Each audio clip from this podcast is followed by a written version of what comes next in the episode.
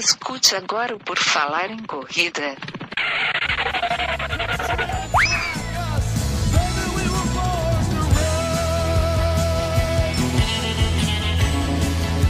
Are you ready to run?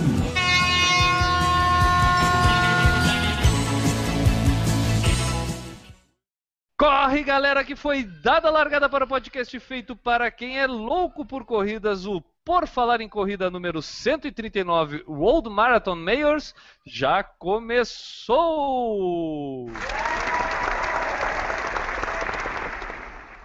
E nesta edição do podcast sobre corridas e maratonas, mais irreverente da podosfera mundial, teremos a participação dele, que começa sempre com sua frase motivacional, Enio Augusto, o arroba é o G. Tudo bom, Enio? Tudo bem, vamos lá para mais uma edição e a frase é: Não são nossos pés que nos transportam, e sim nossas mentes. Hoje a gente tem um entrevistado muito especial, já que a gente resolveu falar sobre a World Marathon Mayors, aquelas seis maiores maratonas do mundo, as principais, aquelas reconhecidas por IAAF e assim por diante. A gente convidou alguém que participou das seis. Conseguimos alguém que participou das seis. São poucos brasileiros que conseguiram isso. E o Ismar Marques, que está hoje aqui com a gente, vai falar para a gente como é que é a experiência de encarar esse desafio de ter participado das seis Mayors. Bem-vindo ao Por Falar em Corrida. Muito obrigado aí pela oportunidade de estar podendo dividir essa experiência de ter feito as seis majors aí com vocês e o público de vocês. Muito obrigado pela tua presença, Ismar. A gente já promete explorar bastante. Eu acho que o papo vai ser muito legal, porque não tem como não ter experiências boas numa maratona e quanto mais falando de Mayors, né? Eu sou o Guilherme Preto, vocês podem me encontrar na internet pelo arroba Vicia. E quem quiser saber mais sobre o Por Falar em Corrida e todo esse conteúdo que a gente produz para a internet, basta acessar o nosso site, o www.porfalaremcorrida.com. E quem quiser acompanhar o nosso dia a dia, pode seguir lá os perfis no Snapchat, Falar em Corrida, Correr Vicia e MG. Pode utilizar as redes sociais, blog, Face, Twitter, Instagram, YouTube, para enviar suas mensagens. Pode ser sugestão de pauta, relato de prova, dicas, dúvidas ou perguntas. Manda que a gente coloca aqui no podcast ou no PFC News. E é isso aí, galera. Sempre lembrando também, quem quiser nos ajudar, basta entrar lá no iTunes, fazer a sua classificação. A gente tem crescido bastante no ranking com a ajuda de vocês, deixando as avaliações e o rate lá, deixar as estrelinhas. Coloca cinco estrelinhas, deixa seu comentário e nos ajude a divulgar mais o Por Falar em Corrida, compartilhando todo o nosso conteúdo.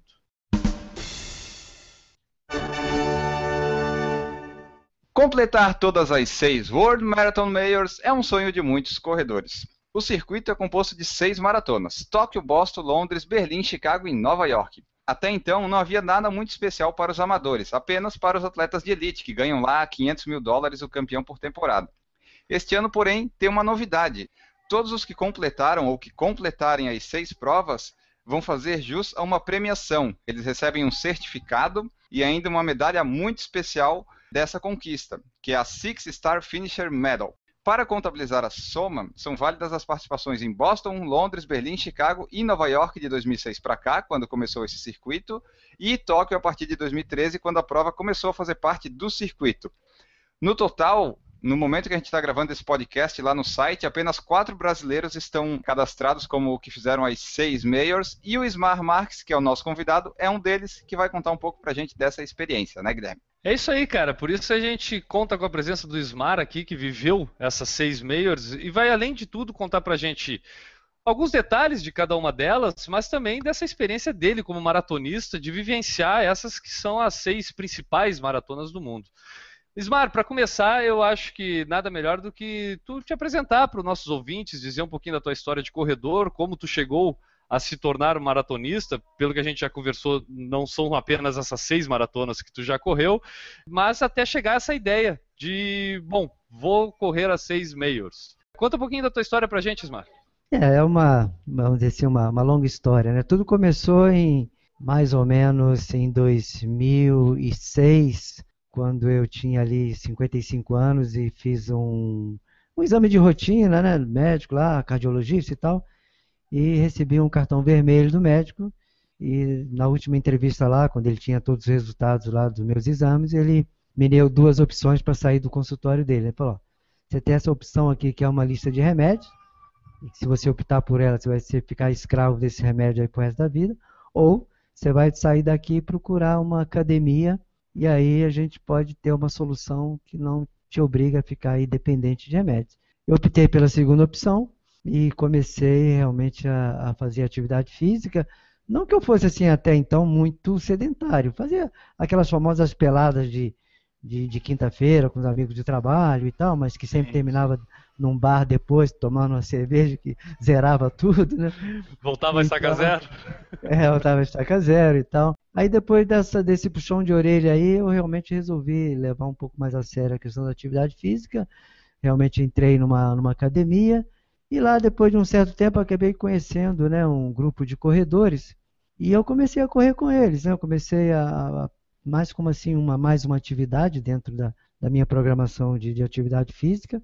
Comecei a correr, correr um quilômetro, dois quilômetros, fazia uns treininhos juntos e tal. E aí foi as coisas foram tomando volume, eu fui gostando da brincadeira, né? E quando chegou mais ou menos em 2006, eu resolvi encarar, final de 2006, né? Eu resolvi encarar a minha primeira corridinha assim para valer, uma prova de 7 quilômetros organizada aqui no próprio condomínio que eu moro. Fiz no fantástico tempo de 46 minutos, morrendo, achando que estava abafando, quase morri no final.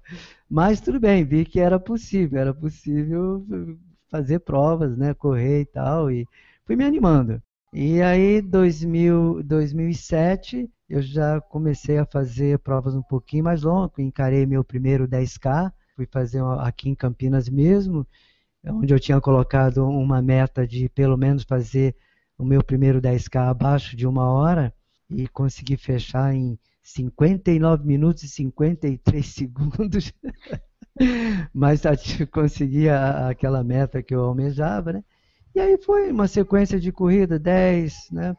5K, 15K e tal. E aí 2008 já mais empolgado um pouco, eu resolvi aumentar essa distância para a primeira meia maratona, né? E fui fazer a maratona aqui da, da Corpore em São Paulo, uma prova bem organizada, existe até hoje. Eu já fiz ela algumas vezes depois e fui fazer essa primeira meia maratona, também sempre colocando assim uma meta, né? A minha meta era fazer abaixo de duas horas, apesar de ser a primeira e tal, e acabei conseguindo fechar em 1 hora e 56 então, falei, pô, legal, tô, tô no caminho certo. Aí fui intensificando o treinamento, aí fiz mais outras duas meias maratonas no, em 2008 mesmo, né? E quando chegou 2009, a turminha com quem eu treinava junto, né, é, resolveu fazer maratona. Aí falaram comigo, falei, não, gente, tá cedo, eu tô, comecei em 2006 e tal, treinando, fiz algumas corridas só, mais longas e tal, acho que não dá. Não, vamos, treina com a gente.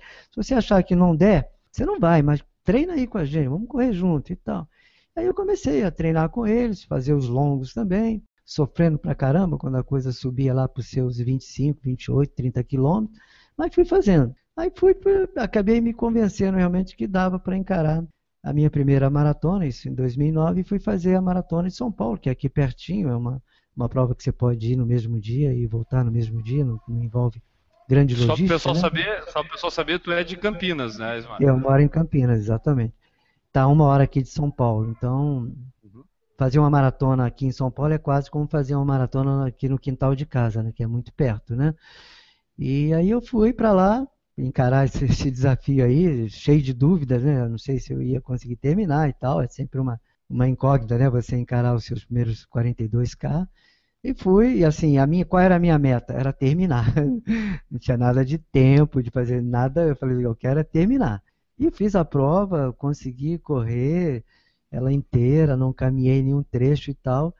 E acabei fechando em 4 horas e 21, que foi um tempo né, assim, razoável, né? Pela, por ser a minha primeira maratona.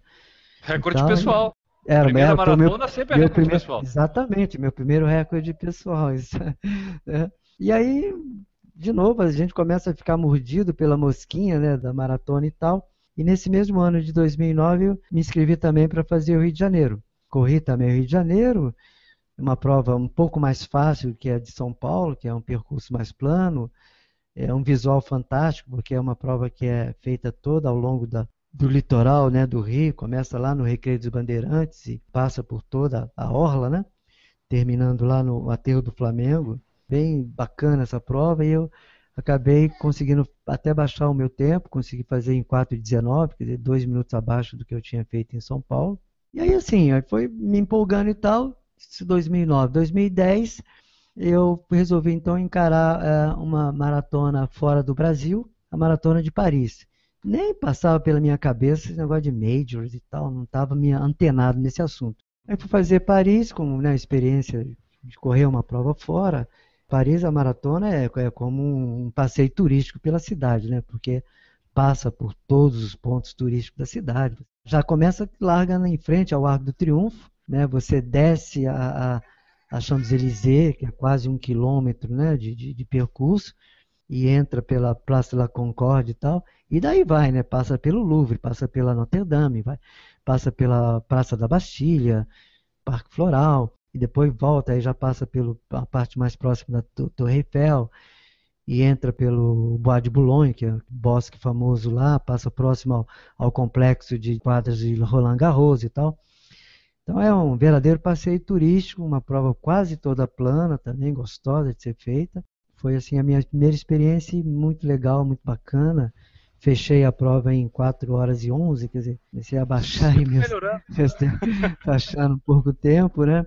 E sempre aquela assim, eu já começava a enxergar de que eu tinha que conseguir fazer uma maratona abaixo de 4 horas. Esse foi o desafio que eu tinha colocado para mim. Comecei a perseguir essa, essa história aí. Só para situar, essa de Paris foi a tua primeira internacional, foi a tua terceira maratona, né? Terceira maratona, exatamente. Tá. Fiz, Isso foi em dois, 2010. 2010. 2010. Eu comecei em 2009 São Paulo e Rio, Isso. 2010 Paris. Hoje tu tá com quantos anos, Ismar? Eu tô com 64. comecei 64. com 56 a levar a sério essa história de corrida, né? A idade que tu tinha quando o médico te deu as duas opções lá, tu tinha? 56 anos.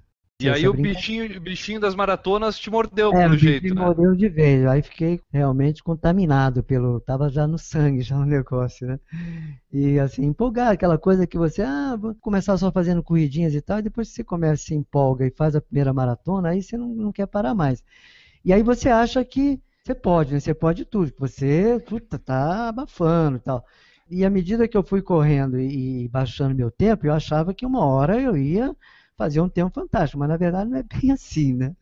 Às vezes você pega um percurso legal, bacana, e lógico, você também teve uma preparação, um treino também correto, cumpriu uhum. realmente a programação de treino, você vai e no dia a corrida encaixa, você consegue né, chegar num tempo legal. Mas é óbvio que a coisa não é assim, né? tem um limite aí que não tem jeito, né?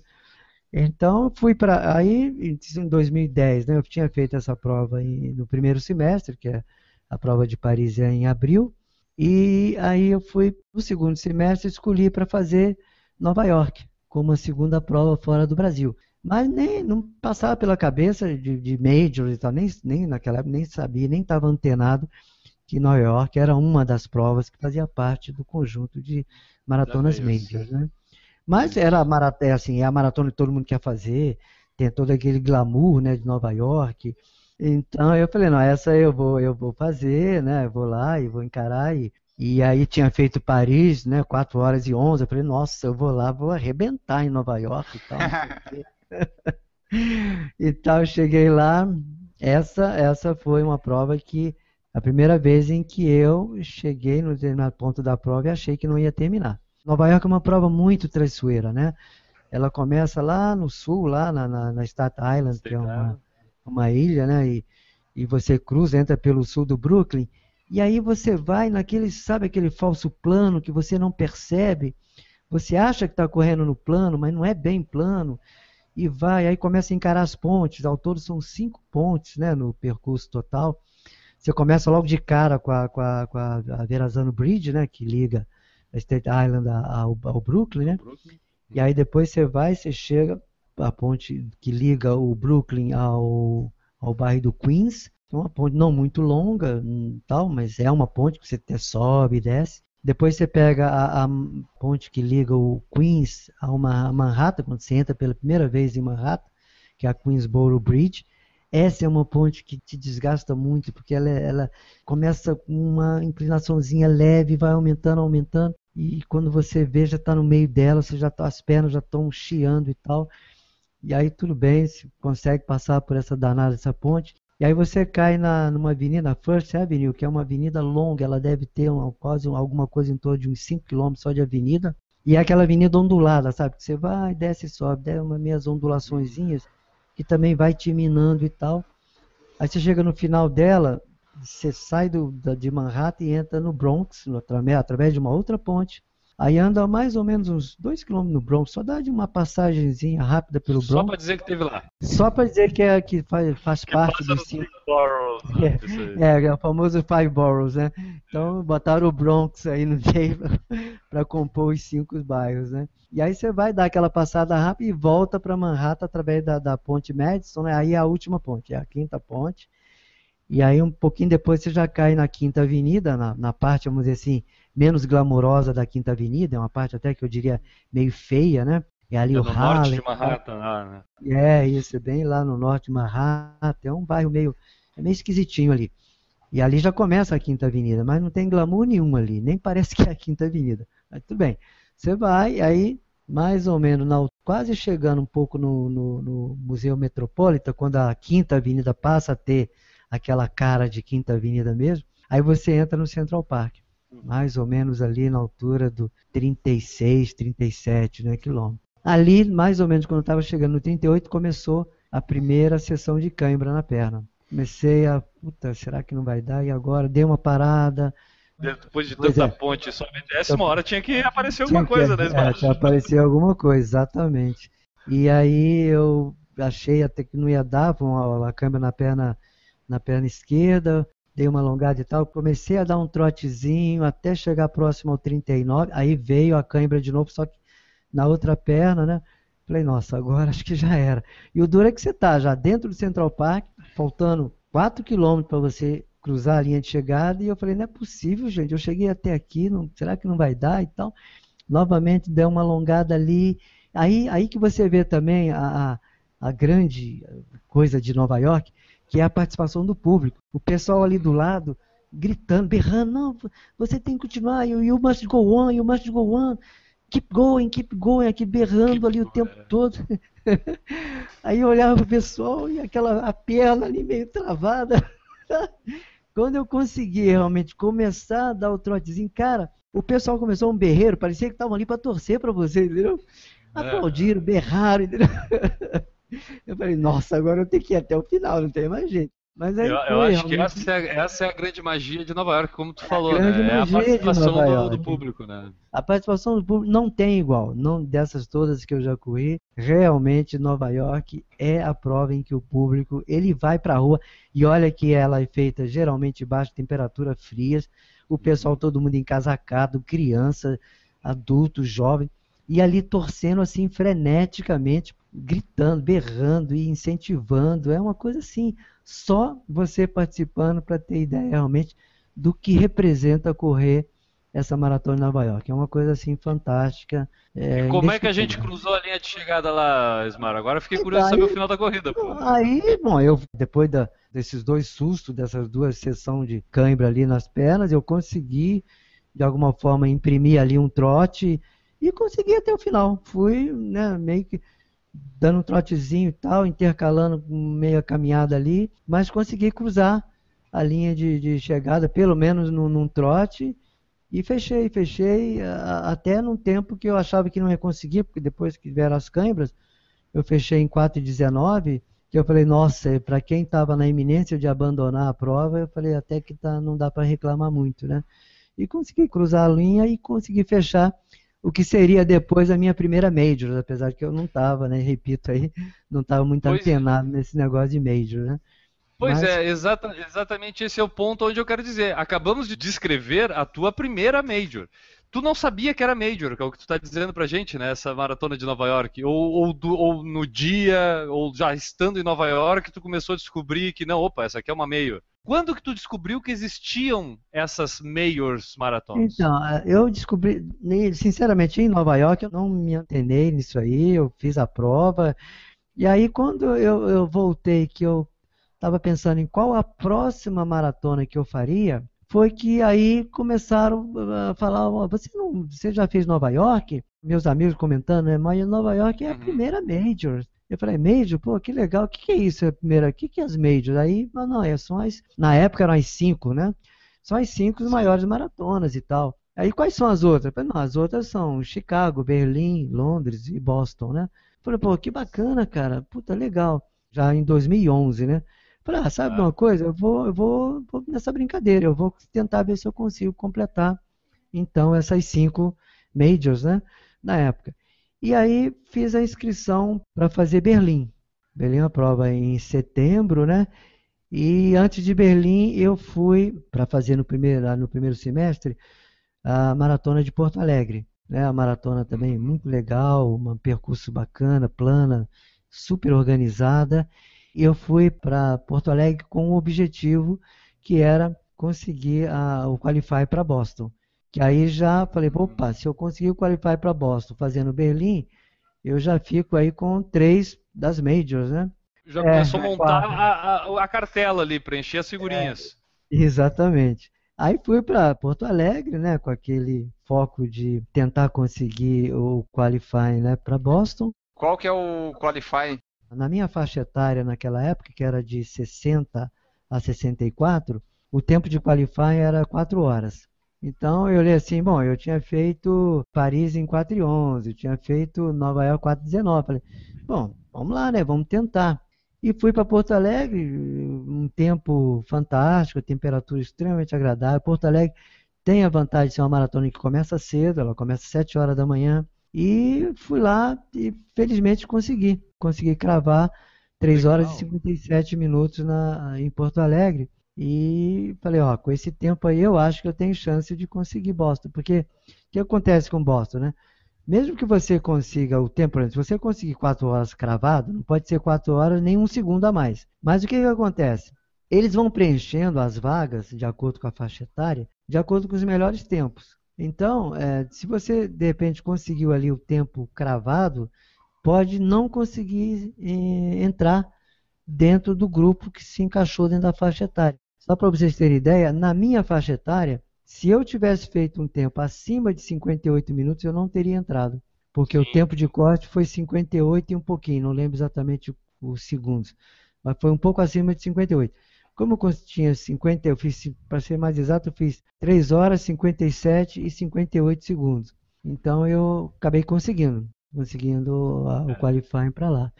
E- Aí- Essa é a grande dificuldade do índice para Boston, é justamente isso. Até a gente já comentou uma vez aqui, é que não adianta tu conseguir, se tu for naquele tempo determinado pelo índice, isso não é garantia de que tu vai participar, Não. que é exatamente isso que tu tá falando, né, Smart? Tu tem que É. tentar tirar um gapzinho ainda, ter uma Tem um vantagemzinha gap.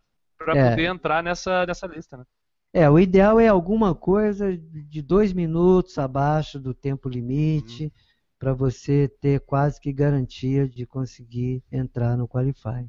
Bom, Sim. então assim, fiz Porto Alegre no primeiro semestre, aí fui para Berlim, também buscando, bom, se eu conseguir em Porto Alegre 3,57, deixa eu ir lá ver se eu busco mais um, um recordezinho pessoal. A tua intenção era Boston no ano seguinte, né? ano Depois de seguinte. Berlim. Era esse, era para isso que é. Então. Berlim também poderia te dar um índice melhor, É, com uma é que garantia essa- maior para Boston. É, o que que acontece? Na verdade, o tempo que foi considerado para Boston foi Porto Alegre, por quê? Porque Berlim é em setembro. E setembro é justamente quando abre a janela para assim, as inscrições para Boston. Uhum, E assim, a Berlim foi no dia 25 de setembro e, e a janela abre nas primeiras semanas de setembro. Então, assim, tinha que ser o tempo de Porto Alegre. O que que acontece que eles fazem? Se você, no decorrer do período, ainda conseguir, depois que você já está lá qua- qualificado e tal, mas fazer uma maratona mais rápida, você pode apresentar esse tempo por questões de posicionamento nas baias. Então eles te mandam, te perguntam: você tem algum tempo melhor do que esse que você se qualificou? Tenho. Aí você manda o tempo lá. Aí eles te, se foi um tempo bem melhor, você consegue às vezes um- uma baia um pouco mais à frente lá na- na- no agrupamento da largada. Mas não- eles não trocam o teu tempo realmente na hora de fazer é aquele que estava dentro do período da janela É. para Boston.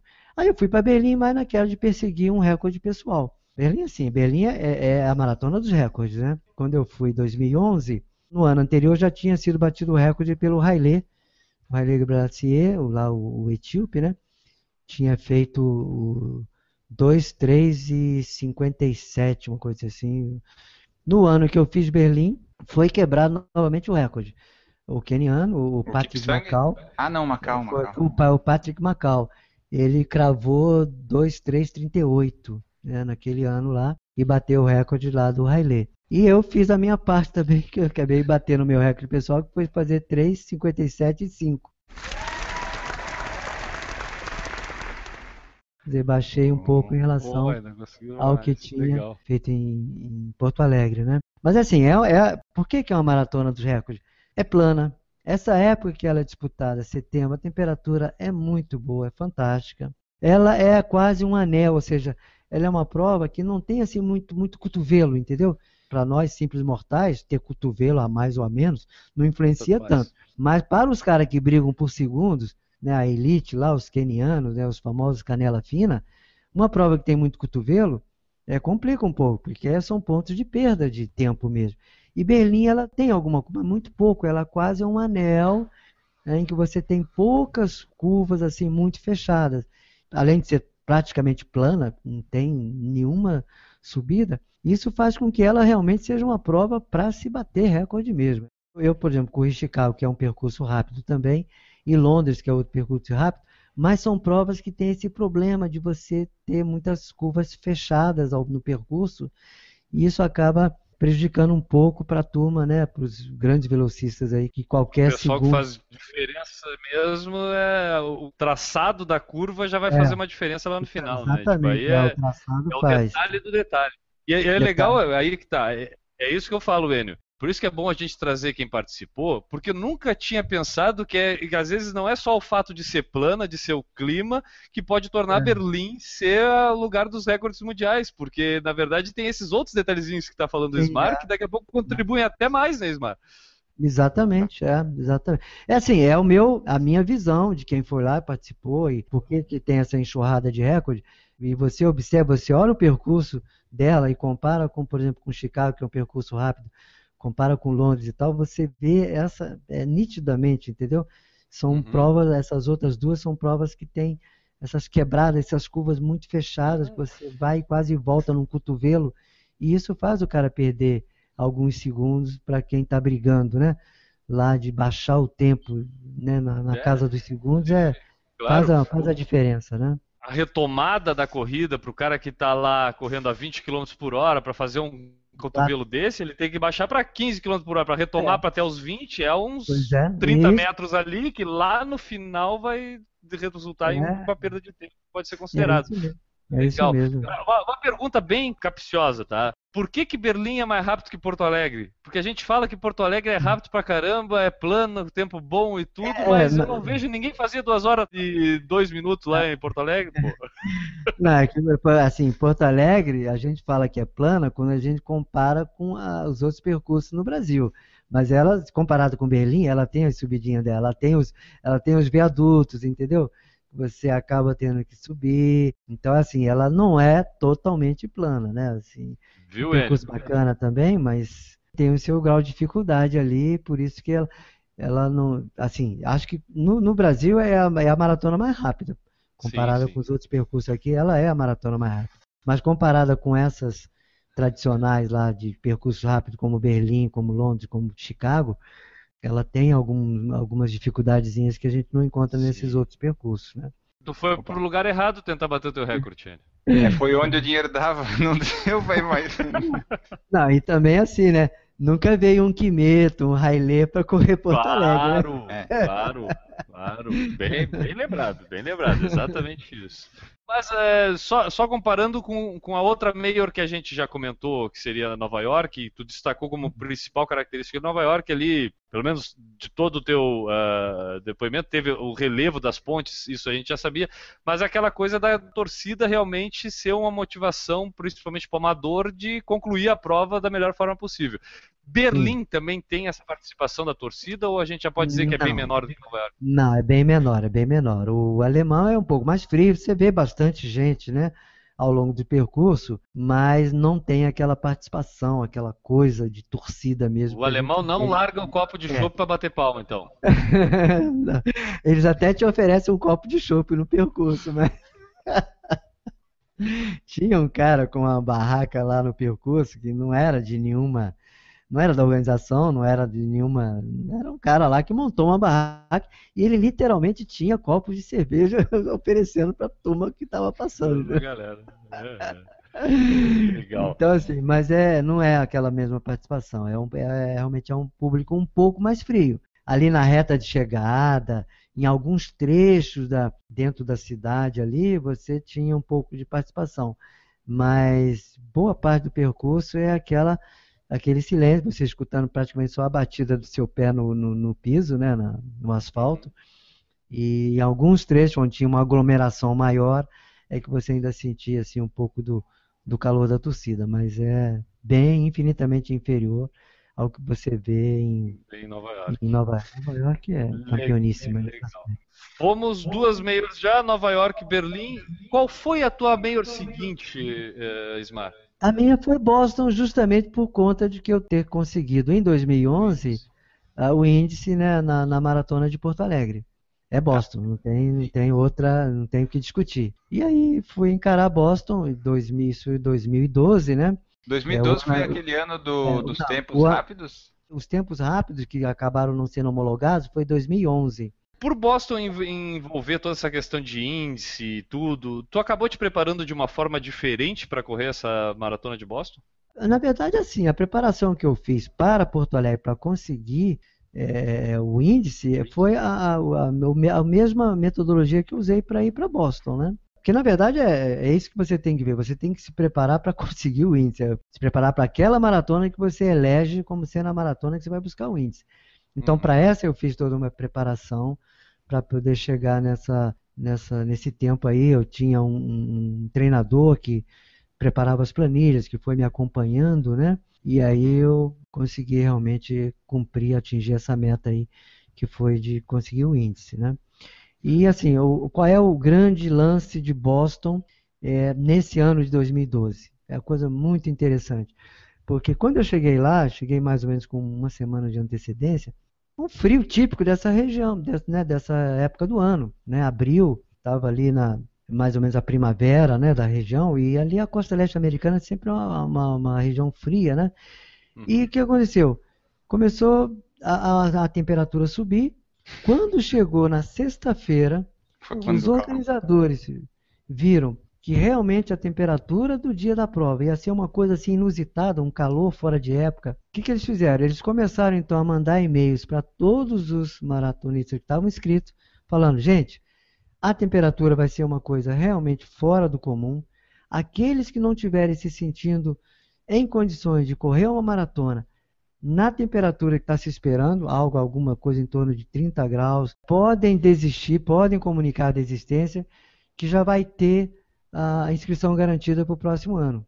Eu virei aquilo aí e falei, gente, eu já estou aqui, eu já gastei com hotel, já gastei com passagem de avião, eu vou correr essa desgraça nas condições de tempo que for. Até porque no Brasil a gente corre, faz corridas longas debaixo de temperaturas terríveis, né? Isso. Eu vou encarar esse troço aqui do jeito que dá. E realmente, para vocês terem ideia, eh, tem uma área de concentração em que ele separa ali os grupos e tal, pela ordem de largada, as baias, e aí você caminha aproximadamente um pouco mais de um quilômetro até a baia de chegada. Eu já cheguei suado na hora, na baia de largada, pra você ter ideia. Caramba, já, já foi o naquela- aquecimento. A caminhada para a Baia foi o aquecimento. Não, só, exatamente, só naquela caminhada que você vai caminhando pelas ruazinhas ali de, da, da cidadezinha, né? Que é uma cidade bem pequenininha, uma- quase uma vila. E aí, quando eu cheguei lá na baia, lá já tava já com a camiseta já molhada e tal. Falei, gente, a coisa vai ser feia mesmo. Eu falei, bom, vamos lá, né? E Boston, o que que acontece? Ela é uma prova também que é, você tem que ter um certo cuidado, porque a primeira metade dela, até lá os 21, predomina mais descida. Tanto que eu, eu, eu fiz a, a primeira metade, lá os 21, numa, num tempo assim de 1 hora e 56, que era um tempo assim para eu fazer uma, uma meia só. Se correr numa meia em 1,56, tá ótimo. Agora, correr uma meia dentro de uma maratona nesse tempo, por quê? Porque é, é mais descida e você se empolga.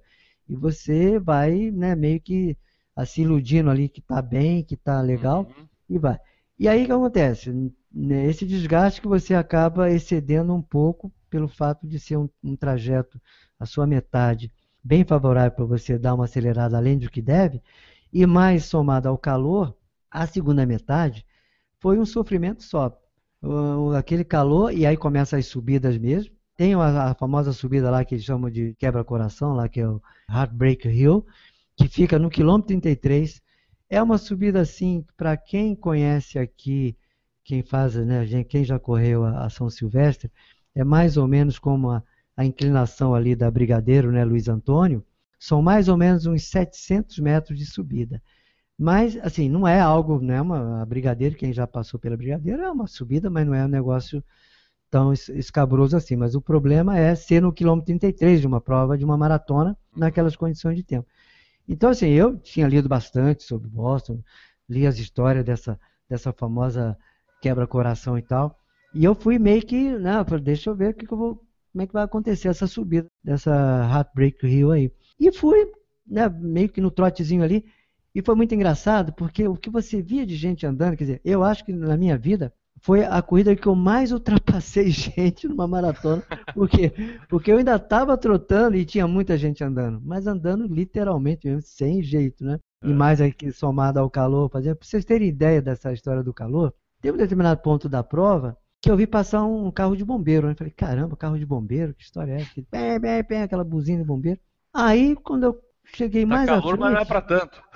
É, não, aí o que acontece? Esses, esses bombeiros foram fazendo o quê? Eles foram abrindo os hidrantes. Então, comecei a ver os hidrantes com aquela cachoeira de água, porque lá nos Estados Unidos, hidrante sai água, né? Como no Brasil, né? Sim. O hidrante é só um enfeite, né? Então, a- formava aquela cascata saindo dos hidrantes e a moçada entrava debaixo para se refrescar, né? Passava aquele calor e outra coisa também que foi um desafio a mais para nós, que é que aqueles pontos de hidratação que ficavam no sol, você não conseguia beber água. Por quê? Porque lá, como não tem uma temperatura dessa, que não é como no Brasil que você fica com os copos mergulhados no gelo, né? A maioria das provas você tem aquela, aquele tablado cheio de gelo ali, com as garrafinhas ou os copos Os mergulhados. copinhos. Lá não tem isso, os caras não precisam disso. A temperatura normal, a temperatura ambiente, já mantém a água numa temperatura razoável. Mas com aquele calor absurdo, fora de época, o que aconteceu? A água estava quente. Então eu pegava aquele copo de água e jogava na chato. cabeça, porque não dava para tomar, é, não dava para tomar. Então o que, que ajudou muito? Aí, de novo, a participação do público. Porque você passava por aquelas vilazinhas, aquelas casinhas, né, com jardim, não tem muro, não tem nada, e o pessoal vinha com as mangueiras, né, os moradores das casas com as mangueiras, e você tomava um banho, já bebia um pouco também, e te dava um copo, aquela coisa toda. Aí tinha alguns lugares que o cara estava fazendo churrasquinho no jardim, já estendia um copo de refrigerante, às vezes até copo de cerveja. Então a participação do público ali que ajudou bastante você a compensar naqueles pontos que você passava e não conseguia beber água de tão quente que estava. Tinha os pontos que estavam em sombra, tudo bem, você conseguia beber a água, né? Mas aqueles que estavam no sol, você não conseguia. A água ficou numa temperatura que foi assim uma coisa absurda. Mesmo diante dessas condições aí, eu consegui chegar até o final da prova lá. Fechei num tempo de 4,16, que foi até um tempo abaixo do que eu já tinha feito lá em Nova York, foi uma outra prova dura também. Mas, assim, nas condições que foi, assim, os comentários, os comentaristas depois falaram que, em média, em média, todo mundo fez em torno de 10 a 15 minutos acima do tempo que estava esperando fazer, por conta Claro, desse calor é, fora de época que foi, principalmente na, na segunda metade da prova, em que com as subidas né, que começaram a aparecer e o calor realmente fez com que a turma tivesse que reduzir, aí esquecer o tempo e pensar mais em terminar do que realmente querer fazer tempo né, para essa prova. A maratona de Boston, né, Ismar, além de ser a, a- uma das seis majors, é, ela é, eu acho que é a maratona mais com mais tradição no mundo, porque é a maratona mais antiga do mundo. mais né? antiga. A, a edição que eu fiz, foi, pra você ter ideia, foi a edição 116. Foi depois que teve a, a maratona da Olimpíada de Atenas, né, que foi a, primeira maratona da era moderna, né, da Olimpíada moderna. Foi um cara de- 1896 e aí logo em Isso. seguida foi a, a maratona de Boston, exato. Exatamente. Tradicionalíssima, né? Eu acho que é isso que torna aquele unicórniozinho lá tão valioso, né? É, exatamente, é o famoso unicórnio. E assim, é, ela, ela tem assim as suas peculiaridades que você não vê em outra maratona, porque ela começa no interior, numa vilazinha, numa cidade pequenininha, e, e é estrada mesmo. Você pega a corrida é na estrada, é a estrada que vai ligando os vários vilarejos. São oito via desde a primeira até a última, até Boston, né, até o downtown de Boston, são oito. Então é muito engraçado porque você no, nos trechos de estrada entre as vilas é aquele silêncio total, que você acha que vai ter público, né, na estrada. Então Não. você vai ali né, olhando para aquela vegetação em volta, aquela coisa e vai. Mas quando você vai se aproximando nas vilas, aí parece assim que você está entrando no estádio de futebol. Porque aí começa a ver a torcida, aquela gritaria, aquele berreiro e tal. Aí você passa ali, sei lá, tem vilas que você percorre ela durante, lá, 3, 4 quilômetros. Aquela berraria tradicional do, da torcida americana. Aí de repente cai no silêncio de novo, porque você cruzou a vila, começa a entrar na área rural, e vai silêncio de novo, até a chegada da próxima, né? E tem uma dessas cidades que é, é, se chama Wesley, que tem também um detalhe que também faz da maratona de Boston muito especial. Nessa cidade Wesley, um pouco, ela fica na altura do quilômetro 21, é mais ou menos no meio mesmo. Tem um colégio de mulheres, colégio ah, tradicional sim. de mulheres. E o que que essas meninas fazem do colégio? Elas vão para a beira da, lá da estrada, né? onde vai passar, e vão munidas de cartazes pedindo beijo, né? Então, assim, a coisa mais engraçada, elas falam assim, ah, hoje é meu aniversário, eu quero um beijo de presente. Ah, eu sou do Texas, eu quero um beijo de um texano. E assim, mas você começa a ler os cartazes, você começa a dar risada. E aí você não resiste, você acaba parando e dando um beijo em uma delas. a vibração da menina que ganha é um beijinho no rosto e tal mas a vibração da menina e das colegas que estão em volta, entendeu? Porque aquela ganhou o beijo, é um negócio assim que não tem como você resistir e dar aquela paradinha e dar um beijinho lá na, na, naquela menina, porque é um negócio assim incrível, a animação, aquela algazarra, aquele berreiro, elas agitando aqueles cartazes, as, as frases escritas nos cartazes, as coisas mais inusitadas e tal. Então, assim, todo mundo dá aquela paradinha rápida, dá ali o beijinho na menina e segue, continua correndo e tal. É, é, o detalhe, assim. E tá bem no meio da prova, bem ali quase na altura do 21, que tem esse famoso colégio e, e é a tradição. Esse colégio lá das meninas lá no, no percurso. Será que dentro de todo esse cenário, a gente falou de ser a mais antiga do mundo, de ser uma prova que exige índice, de ter lá a Associação Atlética de Boston, que é do unicórnio, a gente pode dizer que entre as majors, é a que tem mais ar de tradição, aquela coisa assim de antiga, de pompa de tradição? Ou não tem isso? Ela é uma maratona não, tão moderna ela... quanto as outras? Não, assim, é, é obviamente ela, ela, assim, Boston até pelo fato de ter é, o, o, MIT, de ter Harvard, assim, é, ela é cercada de, de, né, de um centro de tecnologia, de modernidade fantástica. Mas ela preservou algumas coisas que você não vê em outras maratonas. Por exemplo, o comunicado que você é aceito não é um e-mail, vem um comunicado em papel, é um cartão. Olha. Um cartão. É, um cartão, vem por correio, assim, congratulations, você foi aceito para correr, parabéns. Esperamos você em April e tal, parará, entendeu? Legal. Bem tradicional. E o resultado também vem um cartão dizendo finisher, congratulations aí mostrando seus tempos, as suas parciais a cada 5 quilômetros, né? Que isso é outra coisa que tem nessas maratonas, né? A cada 5 quilômetros você tem o tempo e é registrado.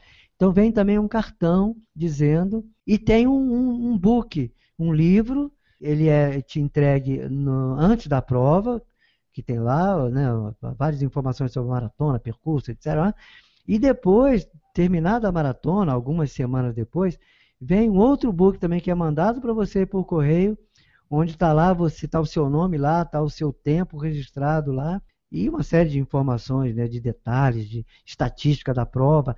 E é, e é curioso Boston também, porque o que acontece? Boston carrega uma tradição de que foi lá onde uma mulher, pela primeira vez, tentou correr uma maratona. Ela se inscreveu lá usando o sobrenome dela, onde você lia o sobrenome, não sabia se era homem ou mulher, né? Era um sobrenome da família.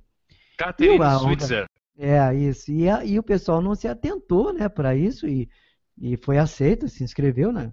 E começou a correr. Aí descobriram, né, no meio da prova, os fiscais viram que tinha uma mulher no meio da prova e tentaram arrancar ela de tudo quanto é jeito. Aí veio o namorado, veio outros participantes que seguraram lá o fiscal, não deixaram o fiscal arrancar ela da prova e ela conseguiu terminar. Aí o que acontece? A participação feminina em Boston é muito grande. Pra vocês terem ideia, pelo menos no ano que eu fiz, lá em 2012, na faixa etária de 18 até 35, né, que é onde tem uma grande concentração, tinha mais mulheres do que homens. Então você tem ideia da quantidade de mulheres. Depois, na soma total, pegando as outras faixas etárias, acabou os homens suplantando pouca coisa o total. Então, assim, no total, teve mais homens do que mulheres em Boston. Mas naquela faixa etária, dos 18 ao 35, tinha mais mulheres do que homens na prova. Tal esse, essa mística né, que se criou em Boston por conta de que foi lá que uma primeira mulher conseguiu mostrar que era possível uma mulher correr os 42 quilômetros. Né? E por conta disso, a presença feminina é muito grande. Para mim, pelo menos, é, como um leigo dessas majors, eu digo que para uhum. mim é, era, era que tinha mais esse ar dessa tradição toda, por toda a história Sim. da maratona se passar por Boston praticamente, né? É. Tipo, é ali que começou essa história de querer ter grandes provas em grandes cidades fora de uma Olimpíada. Porque é. foi para lá que se levou essa ideia, né? E, tipo, e ali começou, eu imagino que muitas outras maratonas em grandes cidades do mundo vieram como cópia de Boston. É isso mesmo. A própria maratona de Nova York, que veio muito depois, ela se espelhou muito no, no, esquema de Boston. Passou a ter índice também, como Boston, né? Para se correr lá em Nova York e tal. E aí, Ismar, a nossa próxima, até agora nós já fomos em três majors. Até Sim. então faltava duas. Depois é. o pessoal te deu uma sacaneada e incluiu lá é. Tóquio. O pessoal acho que estava é. olhando o Smar, estava uhum. acompanhando, opa, tem um brasileiro aqui que tá, esse cara tá quase conseguindo. É, vamos colocar vamos mais dar uma dificultada para ele, vamos dar uma dificultada é, para ele. Mas voltando depois de Boston, que foi então, a terceira meia, qual foi a próxima? É, esse ano de, de 2012 foi um ano também que eu tive a minha primeira, meu, meu primeiro revés, né, como corredor, que foi uma lesão. Hum, então, eu, mais ou menos no meio do ano, em junho, mais, mais ou menos, eu, eu, eu, aí fui correr Porto Alegre pela terceira vez, já tinha corrido duas vezes, eu, uhum. e fui correr pela terceira vez, e no, mais ou menos na altura do quilômetro 18, eu, eu realmente tive que abandonar, e abandonei mesmo. Primeira maratona que eu tive que abandonar, eu tive uma lesão no tendão aqui da parte posterior da coxa, é, é o maior tendão, né, o quadríceps que eles chamam. O quadríceps. Ele, é, que liga aqui a bacia, né, a junção da bacia com o joelho, né. E aí eu passei praticamente todo o segundo semestre de 2012 é, sem correr, fazer muita fisioterapia, evitando corridas, comecei a fazer outras atividades, natação que eu sempre gostei de fazer, e fazer bike, e passei esse resto do ano aí mais desistir, né? Fazer qualquer coisa em termos de corridas longas, né? E comecei em 2013, aí já me recuperando, começou as dores acabaram, começando a me preparar. Escolhi então fazer Chicago, né? Chicago no segundo semestre, aí dava tempo de realmente consolidar a minha cura, né? Dessa lesão. Né? Chicago é, é, em outubro, né? No, então daria bastante tempo para me preparar e fazer realmente uma preparação bem adequada, bem bacana. Fui para Chicago, né? Aí sim com aquela sede de fazer novamente uma maratona, porque para quem vinha mantendo uma regularidade de pelo menos duas maratonas por ano e ficar todo o resto de 2012 sem fazer e quase todo o ano de 2013 também sem fazer corridas longas, né? Fui para Chicago assim com aquela sede de correr e de querer fazer bonito lá, né? E realmente é um, é um percurso também rápido, é um percurso quase todo plano, eu diria que muito próximo do como é o percurso de Berlim. Só tem um pouco mais de curvas fechadas e tal, mas é, é um percurso para recorde também, é um percurso muito interessante. Participação do público também bastante intensa, não chega ao nível de participação como Nova York, mas é uma participação também empolgante também, pessoal agita bastante, o público vai para as ruas, né? E incentiva bastante os corredores. E lá eu acabei conseguindo o que é hoje o meu recorde pessoal em termos de maratona. Ah, eu acabei legal. fechando ela em 3 horas e 55. É o meu recorde pessoal, que está até hoje. Talvez eu nunca mais faça uma prova nesse tempo, né? Mas fazer Não precisa, já fez? Ficou para a história, está registrado na história. Já está né? lá? E foi uma maratona em que é, foi assim, a primeira major após o atentado de Boston, né? O atentado de Boston foi em abril de 2013. Depois teve Londres, né, e tal, mas em, nos Estados Unidos, no, no território americano, foi a primeira major após o atentado de Boston. Então, o que acontece? Os americanos estavam traumatizados ainda. E o que, que eles fizeram? O, a, a, o aspecto de segurança foi um negócio assim, absurdo, né? Toda aquela a área ali de largada e chegada não teve público. Só tinha lá o palanque onde ficaram as autoridades. Eles criaram uma área afastada que eles chamaram de a área de encontro da família. Separaram lá um setor lá em que você podia depois combinava com seus familiares e ia para aquela área lá para encontrar.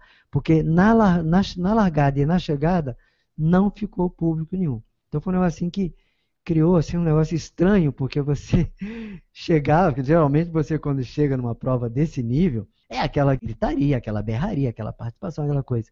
E lá, não, lá foi que você chegava praticamente, é, só tinha o staff, o incentivo vinha da turma do staff lá, né, da organização, e aquele pessoal das autoridades que estavam lá nos palanques, nada mais. Então, assim, foi uma chegada fria, vamos dizer assim. Sim. Ao longo do percurso, legal, teve bastante participação do público, mas a chegada é uma chegada que fugiu àquele glamour de uma chegada de uma grande maratona como é uma chegada de uma maratona, de uma major, né? Por conta daquele trauma. E uma coisa que realmente também emocionou bastante a gente, né? Foi a participação de pessoas com camiseta com o nome das vítimas que se acidentaram em Boston. Então, várias e vários corredores com vários nomes gravados na camiseta dessas pessoas que tiveram pernas amputadas, que foram acidentados lá né, na prova. E outra coisa também que me, assim, me deixou bastante emocionado foi na hora que se cantou o hino americano. Né, aquela povo todo, né, os americanos e os atletas todos cantando o hino com aquela emoção e tal, antes da largada, né? Foi algo assim que eu não tinha visto e, e realmente emocionou. Mexeu mesmo e foi um troço assim bacana tu provavelmente acompanhou todo aquele atentado de Boston, numa Mayor, é, tu já tinha corrido lá, né, o ano anterior. Isso te deu, assim, aquele, aquela sensação ruim, de repente, em Chicago, de estar tá indo para um lugar perigoso, devo dizer assim? ou esse trauma não te pertencia, era só lá dos americanos mesmo? Não, eu não, não fiquei com esse, sinceramente, não fiquei com esse trauma, né? A gente percebia assim o clima e tal, mas assim, não passou pela minha cabeça, ah, putz, será que vai haver algum risco, é. Seja na largada ou seja ao longo do percurso? Porque é muito difícil você, por mais estrutura de segurança que você tenha, você conseguir manter os atletas ali em condições seguras ao longo dos 42 quilômetros. É impossível, né? É óbvio que em qualquer parte do circuito, se algum louco, igual aqueles dois loucos lá em Boston, tivesse feito alguma coisa, jogado uma bomba ou deixado alguma bomba ao longo do percurso, ia ter outro, outra coisa né, monstruosa como foi aquela lá de Boston. Mas assim, eu não, em nenhum momento isso me perturbou, causou alguma perturbação. No momento da largada, aquela história do hino, aquela coisa, veio à mente, né? A Boston, claro. a coisa que aconteceu lá, olhava o pessoal com as camisetas com os nomes ali, sempre vinha, né, aquela lembrança, aquela imagem, ainda mais eu que no ano anterior tinha corrido né, lá e tal. Mas assim, não, não me afetou. Eu realmente consegui fazer a prova tranquilo, corri, sabe, dando tudo que eu pude dar dentro da prova e tal. Foi assim, uma prova que foi a minha volta, vamos dizer assim, depois da lesão que eu tive. Ela, e que eu consegui. Ela tinha um significado para ti também, além disso. Né, também, né? tinha, exatamente. Porque eu ainda tinha dúvida. Depois do trauma de Porto Alegre que eu tive que abandonar, Falei, será que eu vou conseguir fazer uma outra maratona? Você fica com, essa, com isso na claro. cabeça, né? Apesar de que eu fiz algumas provas, eu não fiquei parado e ah, vou correr Chicago. Não, eu fiz várias provas ao longo do ano. Não provas, não fiz nenhuma maratona.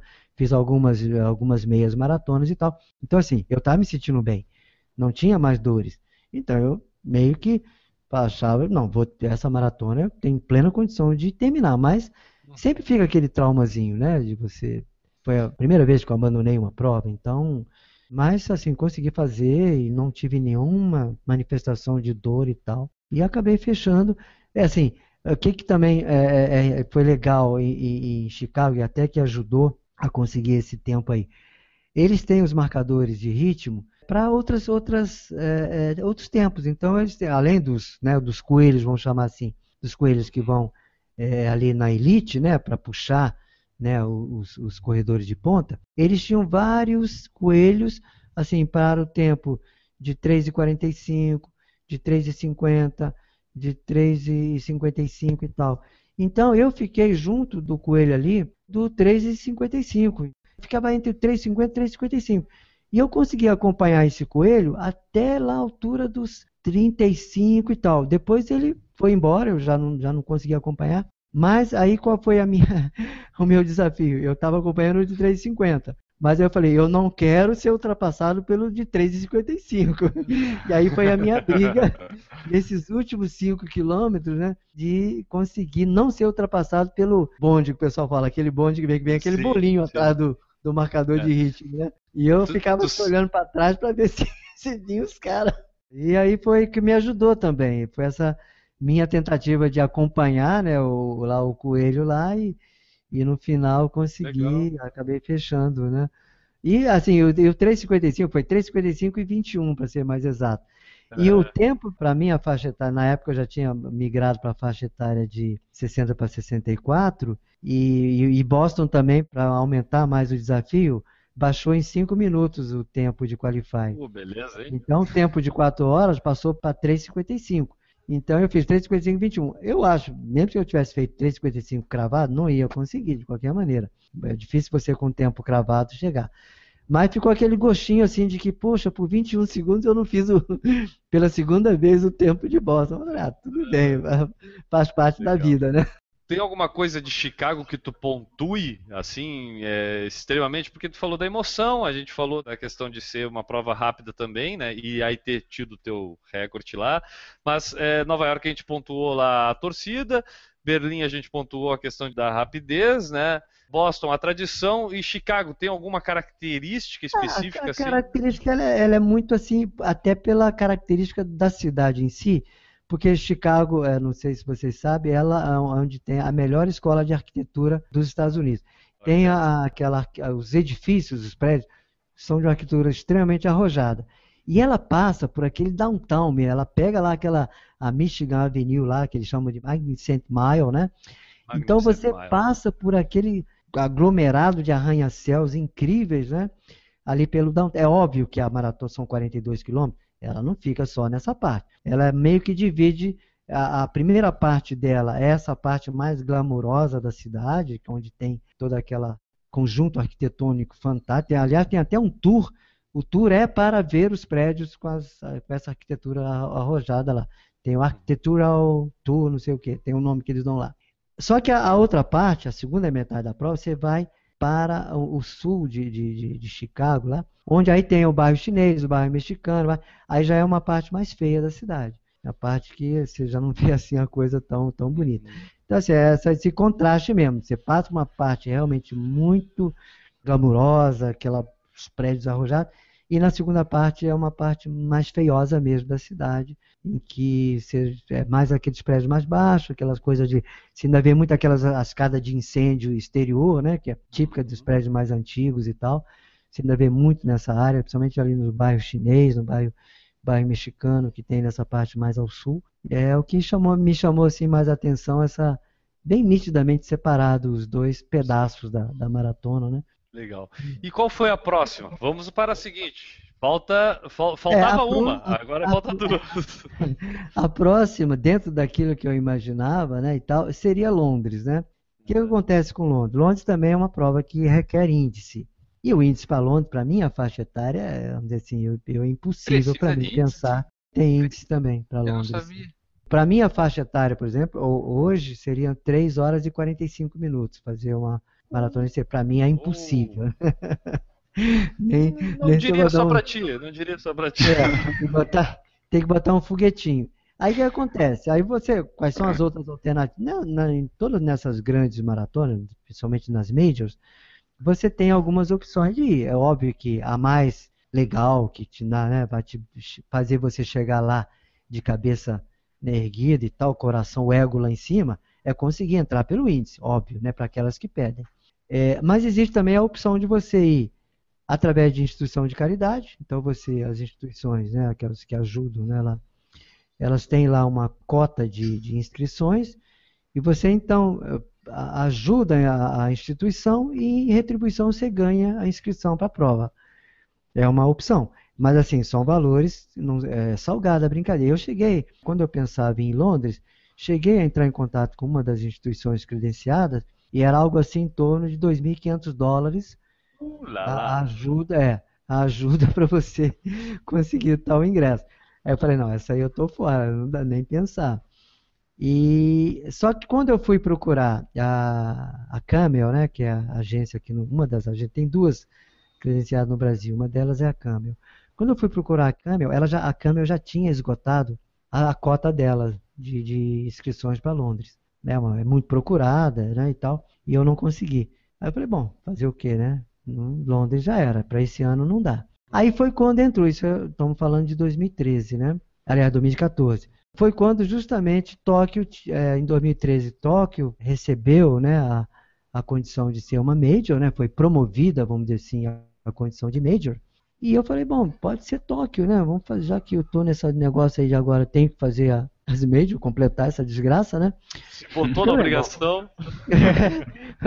agora eu vou ter que dar um jeito de fazer, então. Aí eu procurei a própria Camel, né? Também falei, vem cá, não, Londres não deu, não dá, mas dá para Tóquio? Como, que, como é que você. Não, para Tóquio tem, tem, tem, nós temos inscrições aqui disponíveis, se você quiser fazer, tudo bem. Aí fui, comprei lá o danado do pacote para Tóquio, e lá fui eu, é uma prova logo no começo do ano, ela é em fevereiro, bem no comecinho, é no pleno inverno lá da, do Japão, né? E lá fui eu, lá para o extremo oriente, lá do outro lado do mundo, né, encarar uma maratona, né, para poder manter a sequência das majors. O que acontece quando você vai? Eu já tinha viajado, né, eu já tinha ido para a China, já tinha ido para o Japão, para a Coreia. Qual é o grande problema, o grande desafio? É a diferença de horário. São 12 horas de diferença. Né? Então você chega lá, quando é 10 horas da manhã lá, são 10 horas da noite aqui, 2 horas da manhã é 2 horas da manhã aqui. Seja, é, mas não é, não é ir pensando em fazer. Se tu treinar fazendo uma night run, não é a mesma coisa? Chega lá, é hora da night run. Eu acho que de repente pode ser. Então o que, que acontece? Né? Quando eu, eu, eu assim, só para falar um pouco da dificuldade né, de, dessa é. prova, é que é, não dá tempo para você fazer, ajustar o teu relógio biológico, né? A menos que você chega chegue com bastante antecedência. Eu diria que teria que chegar com mais de uma semana de antecedência para poder ajustar ali mais ou menos o relógio biológico. Como eu fui pelo pacote, eu segui a programação da Camel. Você chega na quinta-feira lá. Aí você ainda tem a sexta, o sábado e a prova no domingo. Então, ou seja, não dá tempo para você se ajustar. Então, assim, eu, eu chegava, acordava tipo duas horas da manhã e não dormia mais. Aí ficava lá, duas horas da manhã lá, era duas horas da tarde aqui. Aí ficava lá no computador, trocando e-mail com o pessoal. Na época não tinha nem WhatsApp ainda, né, e tal, mas ficava ali, meio que ligadão, porque não tinha como dormir. E o japonês tudo dormindo, né? Tu ali acordado e ninguém fazer companhia. O japonesado tudo dormindo, e eu lá acesão, porque não tinha como dormir. E foi assim, não teve jeito, né? Chegou na noite de sábado para domingo, eu acordei tipo umas três horas da manhã, e não tinha jeito de dormir mais. Fiquei num hotel até próximo da largada, né? Deu até para ir andando, né, para a largada da prova. Mas assim, comecei a prova, ok, no ritmo que eu estava planejando fazer e tal, uma boa.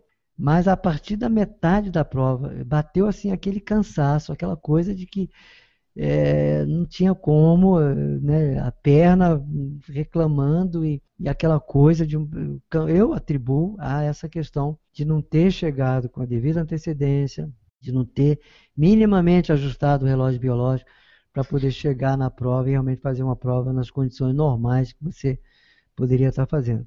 Foi uma prova assim dividida em duas metades para mim. Foi uma a primeira metade onde eu desenvolvi o ritmo que eu queria, para fazer alguma coisa em torno das quatro horas ali. Não, não pensava em fazer algum tempo fantástico, pelo menos para mim, mas pelo menos na casa beirando as quatro horas. Até a metade eu estava dentro desse ritmo, mas da metade em diante não foi possível. Aliado a isso também é uma temperatura muito baixa, né, da, entre o quilômetro 22 e 23 caiu um pouco de neve no percurso, não chegou assim a criar uma camada de neve no chão, mas você começou a ter esbranquiçar ali os braços ali, porque as gotinhas de neve começaram a acumular um pouco. Então isso aí também, de certa forma, consumia muita energia, porque é muito frio para você manter a temperatura do corpo, né? Exige uma, uma, uma, queima de energia um pouco maior também. Então, somando tudo isso, eu fiz uma segunda metade realmente na base muito do sacrifício, naquela de que tenho que terminar. E consegui. O mapinha do percurso é o logo da prova. Se vocês olharem o logo da prova, da Maratona de Tóquio, ela é esse desenho aí. Parece, você olha assim, parece que é uma pessoa correndo, né? E o logo ele lembra exatamente esse percurso aí. É como se fosse um crucifixo, assim, né? É um X, é. vamos dizer, a prova, é. né? Só que é. duas pernas desse X, ela vai e volta. Né? É isso aí mais ou menos, é. simplificando bastante, né? E essa prova interessante dela, vocês veem que tem algumas avenidas que você vai e volta na mesma avenida. Eu consegui ver pela primeira vez na minha vida o pelotão de elite, os famosos canela fina, passar assim quase ao lado, né? Ah, é verdade, nesse Porque caso dá pra ver. É logo no começo, é ali, ali, o começo dessa avenida duplicada aí, é na altura mais ou menos do quilômetro 10. Eles já estão voltando para o quilômetro 21, quando você uhum. entra nessa avenida você pega eles vindo mais ou menos para o quilômetro 21.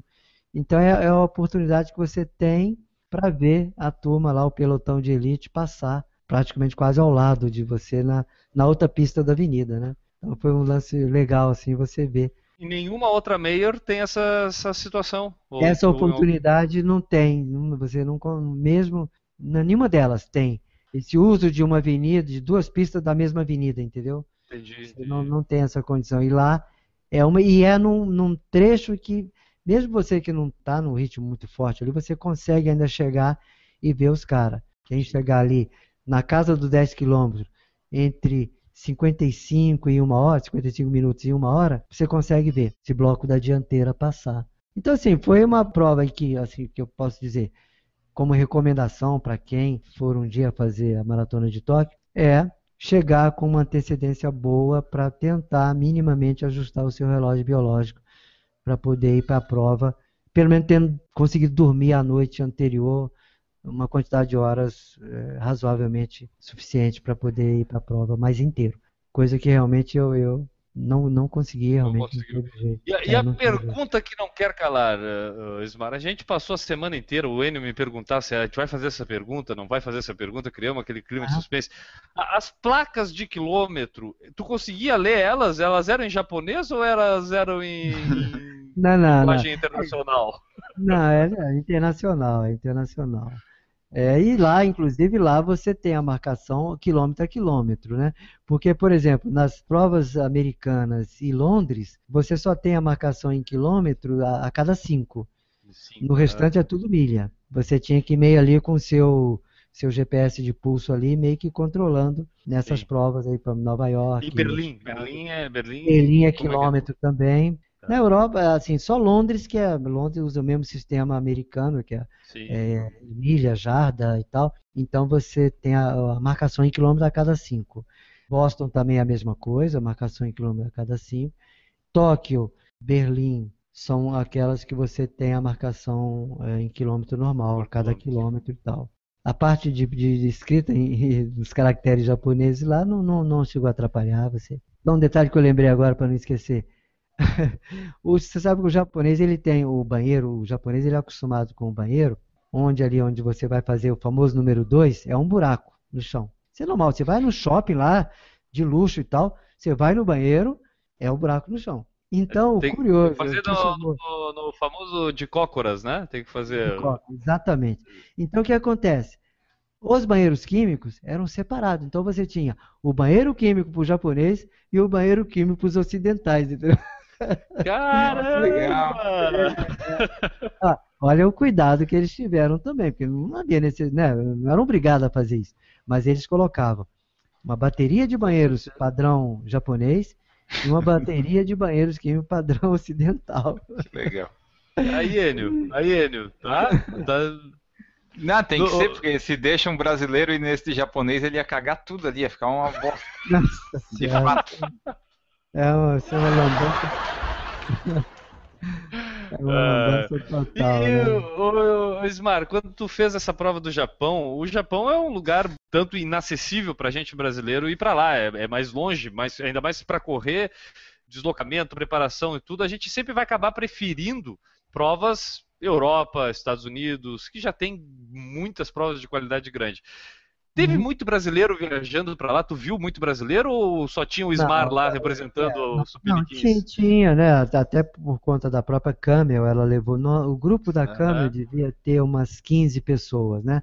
Mas é, tem muito brasileiro, é, tem os, os imigrantes, né? Os brasileiros, filhos de japoneses que migraram para o Japão, tinha bastante. né? Então, assim, tinha, se eu não me engano, na estatística que eu vi, alguma coisa em torno de uns cento e poucos brasileiros na, na, na Ah, prova.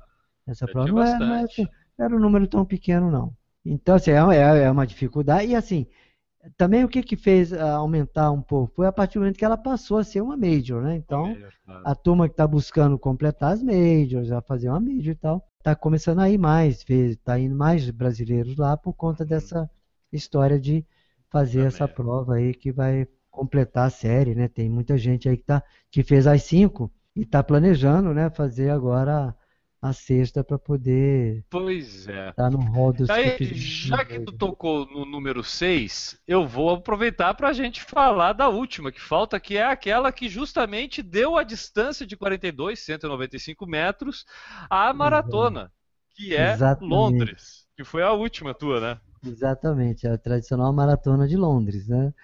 Foi a última, eu tinha que fazer, né, para completar, para fechar, né, o hall da, das seis majors, né? E aí eu fui também para através da agência, o índice nem pensar, ir por meio de instituições de caridade É muito caro, né? Então comprei o pacote lá da Cama e lá fui eu para Londres lá fazer a minha última major, né?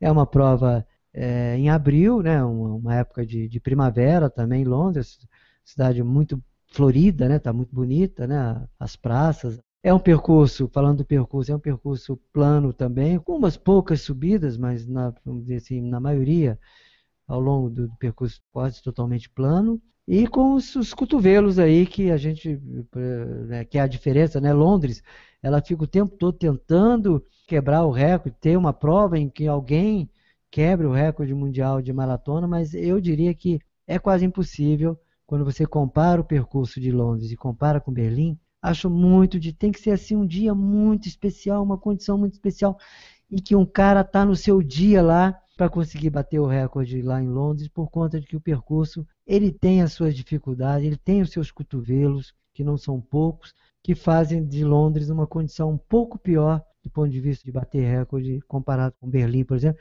e comparado com Chicago. Eu diria que Londres seria a terceira na escala. Primeiro Berlim, depois Chicago e depois Londres em termos de condições de percurso para se bater um recorde nos 42. É uma prova assim é bem glamurosa também porque a parte final do percurso ela é toda ali no velho e tradicional centro londrino, né? A parte inicial, ela começa lá no sul. Ela tem um lado assim interessante da parte inicial, porque a largada é no parque do Greenwich, lá onde exatamente tem o, a, a linha imaginária, vamos chamar assim, do meridiano de Greenwich. Então a largada é ali, nesse parque, onde supostamente passa lá o tal do. Eu não vi o meridiano, eu até que eu tentei olhar e ver se achava o meridiano.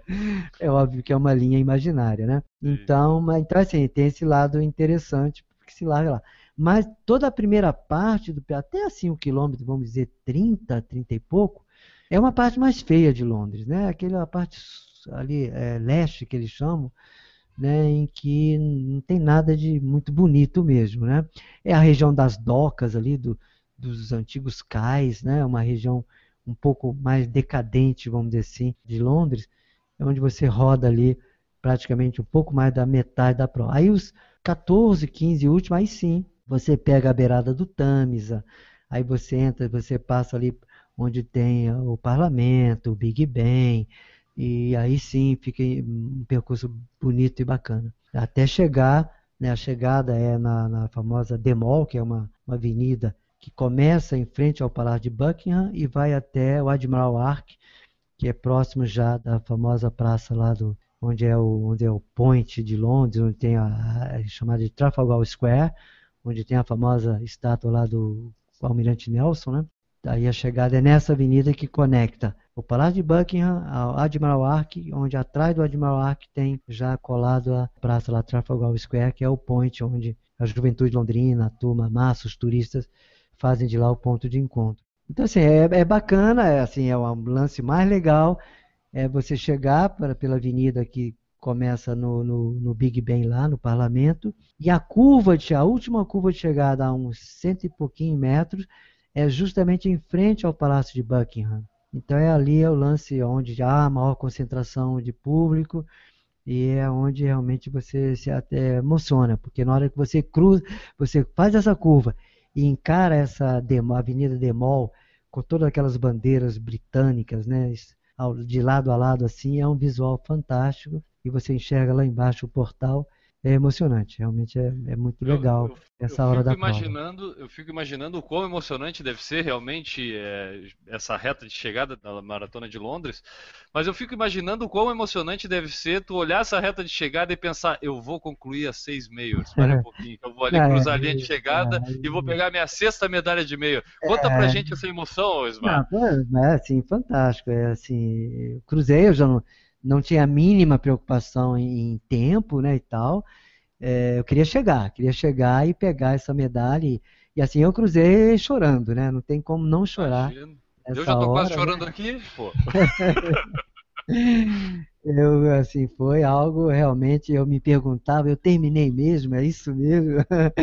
é, a, é a sexta e tal, e aí depois eu, a gente foi pro ponto de encontro lá com as famílias, aí abracei minha esposa, aí os dois chorando juntos, foi um negócio ah, muito emocionante, porque foi um fechamento, né, de algo que eu não comecei pensando nisso, realmente aquilo que eu contei, quando fiz Nova York, por ser uma prova realmente glamourosa e que todo mundo tem vontade de fazer e tal, mas não estava antenado. Depois, a partir da segunda aí, a partir de Berlim, que realmente eu me liguei nesse negócio, e aí fui numa sequência procurando.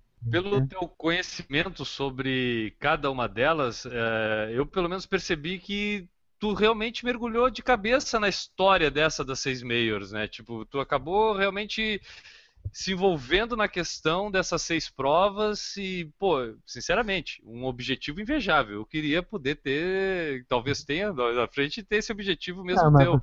Mas tu pode fazer, é uma questão de colocar claro. como objetivo e, e, se preparar. Óbvio que uhum. é, tem a questão da preparação, tem a questão da logística, porque é, é, é, eu chamo assim, cada uma dessas maratonas um projeto. Um projeto que começa um ano antes. Que é como que eu vou? vou tem, tem que me inscrever através de internet ou, ou é índice, é ou através de... Então você já tem que começar lá atrás, porque como aconteceu, porque o meu plano era fazer Londres em 2014 e não consegui, porque eu achava que eu chegar lá na, na agência e era fácil, não sei o quê. Você tem que fazer todo um planejamento, não só da preparação física, né, que é o treinamento para se preparar e minimamente fazer uma boa prova, Maratona você nunca sabe né, se vai realmente fechar dentro daquilo que você planejou, mas você tem que minimamente se preparar. E depois toda essa questão da logística, como ir, que hotel que eu vou ficar? Vou ficar próximo da. A largada e chegada é próxima uma da outra? Onde eu vou me posicionar, né, para ficar depois mais fácil para ir? Como que vai? Ah, é longe. Como é que eu vou? Vai ter transporte da, da organização? Não vai? Tem que encarar o metrô? Como que eu vou ver? Aí toma de olhar mapa, toma de baixar na internet mapa de metrô, estação. Né? Então você vai meio que se envolvendo com a prova, o percurso, você começa a olhar o percurso para ver, olha, como é que é e tal. Então, assim, é um, é, um, é um projeto que vai meio quase um ano aí até o dia efetivamente da prova em que você Eu vai... acho que, que a né? palavra projeto casa perfeitamente é. com cada uma é, dessas provas é. que acaba se realizando, né? Eu vou te fazer uma pergunta, que é daquela que a gente não faz para um pai com seis filhos. Qual filho tu prefere mais? Né? Eu, vou, eu, vou tentar, eu vou tentar te botar na sinuca para fazer essa pergunta. Isso é uma baita de uma saia justa, né? Baita saia justa eu vou te colocar agora, eu sei disso. Ismar, eu tenho uma passagem aqui para te dar. Para qual dessas seis meias tu quer voltar? Tem que escolher voltar. uma dessas seis aí para dizer eu vou voltar nessa daqui. Eu voltaria para Berlim. Berlim, tá aí, escolheu o filho, viu? Tem é. pai que escolhe um dos seis filhos, entendeu, velho? Tem um motivo especial, assim, o Smart, que tu aponte para ter escolhido é, Berlim? É uma prova que ah, você, assim, eu, eu me senti muito bem correndo essa prova. Eu, assim, é, é um, é uma astral, não tem né, o glamour de Nova York, a participação do público, mas é uma prova com astral gostoso, é uma prova... É o alemão, apesar dele ser um cara mais frio, mas, assim, é, ele, ele, é, ele, é, ele é legal. Ele, você na, nas ruas assim, ele é um cara bacana, amistoso, não é, não é um cara fechadão, sabe? Ele é o, o, o alemão ele não é fechadão, é que ele bebeu pouco. Espera ele beber um pouquinho. É, mais ou menos isso. Assim, o pré e o pós-prova é gostoso o Berlim, entendeu? Uhum. Porque apesar de ser a capital da Alemanha, é uma cidade pequena. Não é aquela coisa como Nova York, como Chicago, como Tóquio, como Londres. Ela junto com Boston são provas em cidades assim pequenas, meio quase que familiar, vamos dizer assim, né? Uhum. Então, por isso que eu, eu faria de novo eu acho que eu te fiz essa pergunta, mas eu acho que essa é uma resposta do Smart. Porque eu já vi outras pessoas que participaram de mais de uma Mayor, não necessariamente das seis, mas uhum. Eh, acharem outras interessantes. Tu te sentiu bem em Berlim. Para Berlim para ti significou algo que tu gosta mais. Daqui a pouco uhum. o Enio vai para Boston, acha Boston mais legal. É, Boston assim é, é a mais tradicional e tal. Boston também está no meu projeto de fazer novamente, né? Uhum. E eu, eu coloquei um desafio para mim, pode ser que eu não consiga, que é conseguir pela segunda vez o qualifying em Boston. É uma coisa que, que eu coloquei e eu vou tentar agora. Eu estou indo para Porto Alegre e o Miguel vai estar junto também. O Miguel vai tentar Boston também agora em Porto Alegre. Ah, legal. E, lógico, o desafio dele é infinitamente maior com relação ao meu. Ele, o tempo da faixa etária dele é. Ele tem que fazer a maratona em 3 horas e 9. Né? Então, é um negócio assim. É um tempo extremamente forte. É. Só lembrando para nossa audiência, o Miguel, que o Ismar fala, é o filho dele, que é nosso é, ouvinte, sim. que sugeriu essa pauta de hoje. Só para arredondar a coisa, no início lá tu falou daquela maratona de Paris que tu participou e comentando do percurso dela, que é uma volta turística para Paris e tudo. Paris não é uhum. uma meio tu considera que ela perde muito ou tem muita diferença é, em relação a essas outras majors? Só para citar como exemplo, ou realmente não? Pô, as majors não tem como comparar com nenhuma outra.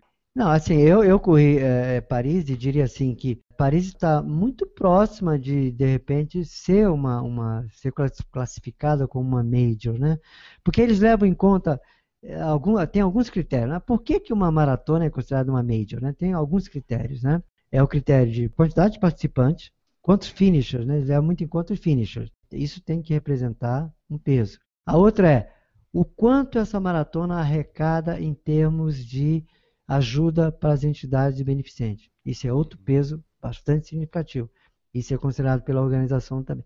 A outra é a organização dela. Como que é os pontos de abastecimento, como que é a logística, como que é o apoio dado ao corredor para fazer essa prova.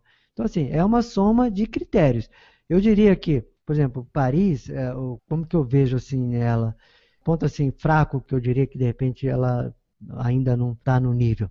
Uhum. Ela, por passar por esse, esse centro tradicional, ela acaba pegando umas ruas meio estreitas. Acontece um verdadeiro congestionamento mesmo. Você tem que diminuir o seu ritmo, porque não dá para vencer aquele bolo de gente que está ali, com um ritmo um pouco mais baixo do que o seu, né, andando um pouco mais lento, e não tem jeito. Então, tem alguns pontos de estrangulamento. Tem alguns pontos que ocorre esse estrangulamento, e é pontos, às vezes, de hidratação. E você não consegue se aproximar das mesas ali que tem, porque tal a quantidade de gente Entendi. que está ali também querendo pegar seu copinho. Então, sim, foram pontos que eu vejo que de repente contam negativamente para considerar Paris como uma, uma possível candidata a ser uma major.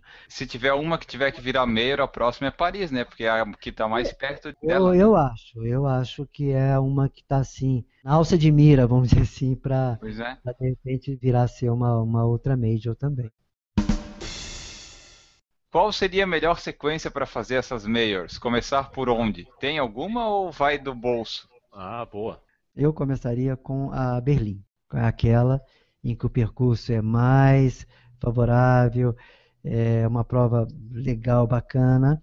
Porque, assim, do ponto de vista de custo, você pode comparar com igual, ir, né? ir para os Estados Unidos, ou ir, mas, assim, acaba não, não fugindo muito em termos, vai dar mais ou menos um, um custo próximo você ir para Berlim ou ir para Nova York.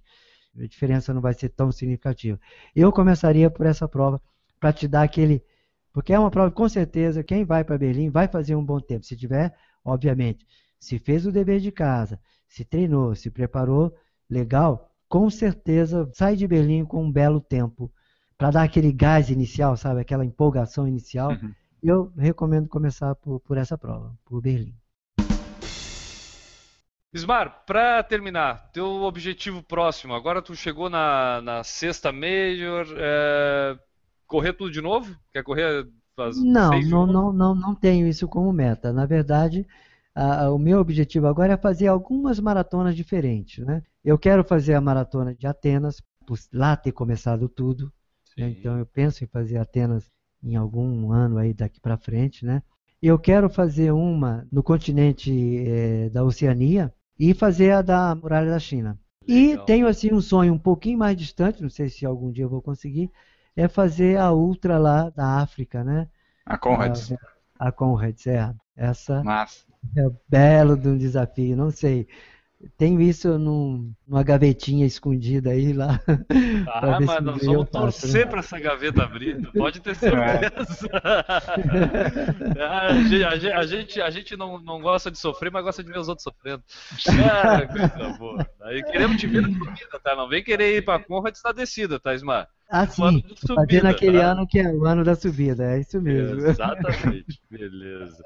Pois, Mar, eu, pra mim, eu, eu me viajei junto contigo, cara. Tipo, pô, Ah, por- o papo tava tão legal aqui que eu fui pra seis meios junto contigo no- na tua inscrição. legal mesmo, cara. Pô, olha, aquela inveja branca tá morando em mim agora. Não, fácil. é, Eu recomendo a fazer qualquer uma delas. Qualquer uma delas é. Ah, não, já estamos, É já estamos, já né? estamos em planejamento. Vamos planejar tudo isso. Estamos planejando. Ismar, tem algum jeito aí que o pessoal possa entrar em contato contigo? ah, e-mail, sinal de fumaça? Tem o meu, meu e-mail é, o particular, que é o marquesismar, Marques Ismar. arroba uol.com.br. Legal. Tu tem algum perfil Instagram, Facebook? Eu tenho, tenho Facebook.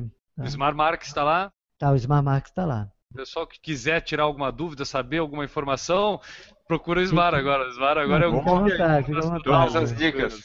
História que não falta. Pô, que coisa boa escutar esse tipo de história aí, né? Enio? Essa daí é legal de ouvir. Pô, É como fazer a, a prova de novo, né? Você fica lembrando, né, as coisas, as Ah, passagens. e pra nós é como se fosse feito pela primeira vez. A gente sabe alguns detalhes que bem legal. Por É, exemplo, legal. o Enio, o Enio não tinha ido ainda para Tóquio porque não sabia se ia conseguir fazer direito o número 2 durante a prova, porque ele não sabia se tinha banheiro para ele. Ele já sabia Agora que tinha banheiro. ficar Agora, agora já ter. pode, pode ficar tranquilo. Agora Aliás, tranquilo que tem. Aliás, é, em Porto Alegre também tem esse banheiro, né, Enio? O Enio bateu o recorde. O Enio bateu o recorde pessoal dele parando no banheiro para fazer o número 2. foi o um, foi o um. Ah, pá. É. Não, vamos, vamos aumentar essa história, Enio. Vamos dizer que foi o É. 2 legal. É, foi o dois, eu fiquei cinco minutos lá. Mesmo assim, bateu o recorde pessoal dele. É, e depois dessas todas é, corridas e tal, é, assim, é, tem aí uma mensagem que eu gostaria de deixar, né, Oh, que é por favor. para o meu filho Miguel, porque ele que foi meu grande incentivador a, realmente a dedicar à corrida, e depois ele, por problema de falta de tempo, de faculdade e tal, ele acabou deixando um pouco de lado a corrida e depois voltou a correr, e hoje está aí querendo fazer o grande desafio de Boston para 2017. E eu estou aí também na- agora incentivando ele também. E eu, meu sonho agora é poder correr Boston junto com ele. Meu Que sonho aí. sonho legal. E assim, ó, se. Olha, bom, a gente vai convidar vocês para voltar aqui, com certeza. Não preciso nem É, falar com mais nada, certeza. entendeu? Para contar essa Com história de certeza. vocês dois contando- correndo em Boston lá. Com E, certeza. pô, é, até para nossa audiência entender e deixar bem claro. A gente podia, né, Enio, ter pesquisado, pô, quais são os brasileiros que já correram a seis meios? Não, vamos lá, vamos pesquisar, tentar descobrir, convidar esse cara. Mas foi diferente, né, Enio? Foi diferente, cara. Foi o, o tal do Miguel, esse cara aí, filho do Ismar, que a Uhum. nossa ouvinte mandou pra gente é, um e-mail dizendo, pô, por que, que vocês não entrevistam meu pai? Ele correu a seis meios. E o cara, o cara correu a seis meios, nós vamos entrevistar esse cara logo! Pô, cair, cair no colo um cara desse pra contar a história de corrida pra gente. Pô, é- é- então assim, Ismar, muito obrigado, mas muito mais É. obrigado ainda pro Miguel, por tu ter nos entregue essa história maravilhosa pra poder contar aqui no Por Falar em Corrida, cara. Verdade. É, Legal, bacana. Fico feliz também de poder contar essa experiência de ter feito as seis majors. É claro que tem muito mais coisa, mas a gente vai lembrando e tal. Mas acho que deu para dar uma ideia um pouquinho Oh, do que é sim. cada Ficou uma cada dessas provas, né? E a gente fica na torcida gigantesca para vocês dois correrem em Boston com o índice ano que vem lá. Vamos ficar torcendo Certo, muito ver, mesmo. Maratona de Porto Alegre, nós vamos ficar ali, ó, só cuidando do resultado. Então, vamos Ah. lá. Ele lá, lá na frente, no ritmo dele lá de fazer esse tempo fantástico aí, que é um baita desafio. E eu lá querendo fazer ali na casa das 4 horas e pouquinho. Para mim a faixa etária agora é 4 horas e 10. Então eu estou planejando, buscando fazer alguma coisa em torno de 4 horas e 6, por aí, para dar aquela tolerância, para não correr o ter risco de ficar de fora. Claro, é. Esse, legal. é- esse é o objetivo.